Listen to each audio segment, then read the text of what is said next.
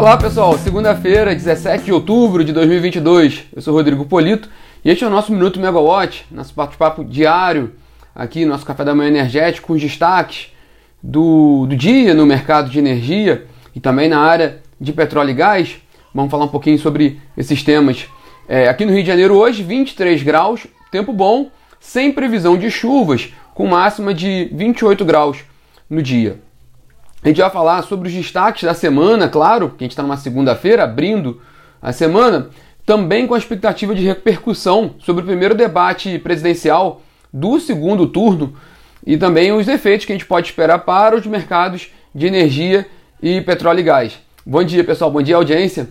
Vamos começar com o resultado, as últimas, como a gente faz segundas-feiras, com, com as informações do fim de semana, começando pelo, pelo resultado do leilão a menos 5, leilão de energia nova a menos 5, realizado pela ANEEL e a CCE na última sexta-feira, confirmou, enfim, confirmou a expectativa do mercado e contratou apenas 176,8 megawatts médios no certame de 22 projetos que devem consumir investimentos de quase 3 bilhões de reais. Apenas duas distribuidoras apresentaram demanda, contrataram energia nesse leilão, que foram a CEMIG e a Equatorial Pará, a antiga Celpa.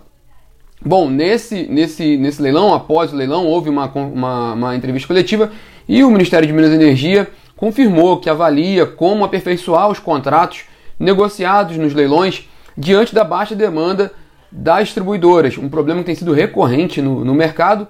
Inclusive, a gente falou muito sobre isso no minuto de sexta-feira. Quem quiser conferir está disponível no podcast, assim como esse que a gente está aqui falando também, vai subir já já para o podcast, mas é um problema recorrente que o governo já, já detectou, já reconhece e tem trabalhado para ver como vai solucionar essa questão da demanda dos leilões e o próximo o próprio modelo dos leilões para a contratação de energia, né? Bom, e na área de petróleo, o principal destaque foi um episódio ocorrido na sexta-feira também, que foi, uma, foi um evento promovido pela agência EPBR, na qual participou o, o diretor de exploração e produção da Petrobras, Fernando Borges. Nesse bate-papo com, com especialistas da PBR, o Fernando Borges comentou que de fato houve um, um repasse rápido do, do, preço do, do combustível para baixo, quando, quando, quando o preço da, da gasolina e do diesel recuou, mas que evita passar esse, esse, esse aumento rapidamente para o consumidor. Bom, isso gerou um, certo ruído no mercado e a companhia, a Petrobras, foi ao mercado publicar uma nota é, reafirmando sua estratégia, é um, quase um mantra de que, vai, que tem um compromisso com preços competitivos e com isso pratica preços de mercado, tanto para gasolina e para o diesel. E o que a companhia, o que ela não quer fazer, aliás, o que ela evita fazer, é repassar a volatilidade do preço do, do, dos combustíveis para o consumidor. Então ela, ela olha um período de mais longo prazo para poder fazer o, o, o ajuste nos preços. Bom, o fato é que, pelos dados da Associação Brasileira de Importadores de Combustíveis, com a data de hoje, dia 17 de outubro, o preço da gasolina no Brasil hoje está sendo praticado pela Petrobras com uma defasagem da ordem de 8% em relação ao mercado internacional, o equivalente a 30 centavos por litro. E no caso do diesel, esse, esse, esse desconto que a Petrobras tem praticado aqui no mercado chega a ser de 12% em relação ao preço de paridade de importação, o equivale, equivale ali uns 70 centavos por litro. Na prática, isso desestimula os importadores a trazerem combustíveis para cá, porque eles vão ter que praticar um preço mais baixo por causa da Petrobras, e isso gera prejuízo na operação deles. Né? A maior preocupação macro é que uma política de preços que não, não, não acompanha o preço internacional desestimula a importação, pode afetar o abastecimento do combustível no Brasil. E aí bate com que o Instituto Brasileiro de Petróleo e Gás divulgou recentemente que a expectativa de déficit de diesel no mercado brasileiro para o mês de outubro da ordem de 115 milhões de litros. Então é um debate que tem sido recorrente, a gente vai continuar acompanhando. Isso foi comentado ontem no debate presidencial do segundo turno. O, o presidente Jair Bolsonaro bateu na, na tecla de que o governo pratica preços de mercado nos combustíveis e que conseguiu a redução dos preços por meio de redução de impostos. Já o ex-presidente Luiz Inácio Lula da Silva voltou a dizer que não vai privatizar a Petrobras e criticou essa política de preços de combustíveis atual atrelada ao mercado externo. Bom, para fechar o pacote do fim de semana, uma informação importantíssima, um fato importante foi essa, essa reunião do, do, do na verdade, o Congresso do Partido, Partido Comunista Chinês e o discurso do presidente da China, Xi Jinping, desse, desse Congresso. Ele deu dois sinais, ele deu várias informações importantes do ponto de vista político, do ponto de vista de investimentos para o mercado, para quem acompanha muito, mas na nossa área de, de energia, ele deu dois sinais importantes. O primeiro é que ele vai manter a política severa contra a Covid. E, o, e o, que, como a gente pode ler isso para o mercado de energia é que vai, ser, vai manter as restrições quando necessárias. Isso vai impactar a demanda, então pode ter uma demanda mais baixa por, por commodities, principalmente. Então, por petróleo, por exemplo, e derivados. Nesse caso, por causa dessa política mais severa contra a Covid. E o outro recado que ele deu foi sobre a transição energética, que, de que a China persegue a transição energética, mas que ainda não dá para abandonar integralmente seu, seu parque de combustíveis fósseis, porque a companhia, o, o país ainda depende muito de.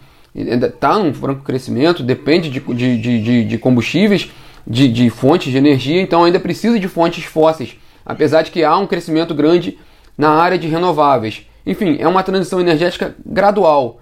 É, a gente vale destacar aqui que a China é, é um grande player, né? Ela, é, ela possui o maior parque gerador a carvão do mundo. Por outro lado, ela também tem o maior parque de energia solar do mundo e o maior parque eólico do mundo. Então, é um movimento grande que a, China tem feito em busca da transição energética, mas que de fato ainda é preciso considerar fontes fósseis no país. Bom, vamos para a agenda de hoje, nessa segunda-feira. Bom, a agenda está tranquila nessa segunda-feira. É, de fato, o que vai ditar hoje aqui o setor de energia é a repercussão do debate presidencial de ontem, vai dominar a agenda, as discussões. Isso também deve se acentuar nas próximas duas semanas, porque a gente está chegando próximo ali da, do segundo turno, então vai haver um acirramento ali do debate, de propostas dos dois candidatos, e aí a gente também vai ver qual, o que vai ter de repercussão, o que vai ter de novas informações dos dois candidatos para a área de energia. Bom, também hoje, né, lá fora, a petroleira britânica BP assinou a aquisição de uma companhia de produção de gás natural renovável dos Estados Unidos por 3,3 bilhões de dólares, além de 800 milhões de dólares em dívidas. É um negócio que faz parte da estratégia de bioenergia da BP nesse, nesse processo de transição energética. E a BP ela prevê que essa, essa, essa área de transição energética responda por 40% dos investimentos totais da companhia até 2025. Isso não é pouco para uma empresa que tem um, um, e ainda tem boa parte de seus recursos vindo da área de petróleo e gás. Então, 40% de investimentos em transição até 2025, ampliando para 50% até 2030. Vale lembrar que a gente já está quase entrando no período de, do, dos balanços do terceiro trimestre das companhias. Geralmente isso começa um pouco mais rápido lá fora. Então a BP ela vai divulgar em 1 de novembro o seu resultado do terceiro trimestre de 2022. E aí é sempre bom esses balanços, a gente pode acompanhar tanto uma fotografia de como foi o desempenho da companhia no trimestre, mas também um pouco dos, do, dos planos que a empresa tem para a frente. E é interessante porque geralmente no, nos encontros relativos ao terceiro trimestre, as companhias dão mais mais informações com que elas, do que elas estão olhando para o próximo ano, já que o, o balanço do quarto trimestre do ano só sai no ano que vem. Então, esse é o último evento de investidores relativos a balanço em que as companhias têm oportunidade para já comentar um pouco do ano seguinte. Então, é interessante não só para o caso da BP, mas para todas as companhias que vão passar pelo pelo processo né, dos balanços, todas as companhias abertas. Então a gente vai ver isso aqui no Brasil também. Então, muito detalhe por exemplo, na área de petróleo para a Petrobras, na área de energia, então não faltam empresas com capital aberto que vão divulgar seus resultados e vão comentar planos para o futuro. Talvez aqui um destaque especial para a Eletrobras, né? que vai ter seu, seu, seu, seu balanço, vai ter esse evento, já comentando um 2023 que vai ser o primeiro ano cheio da companhia privada. Então, só dando um destaque rápido para a gente pensar nisso mais para frente.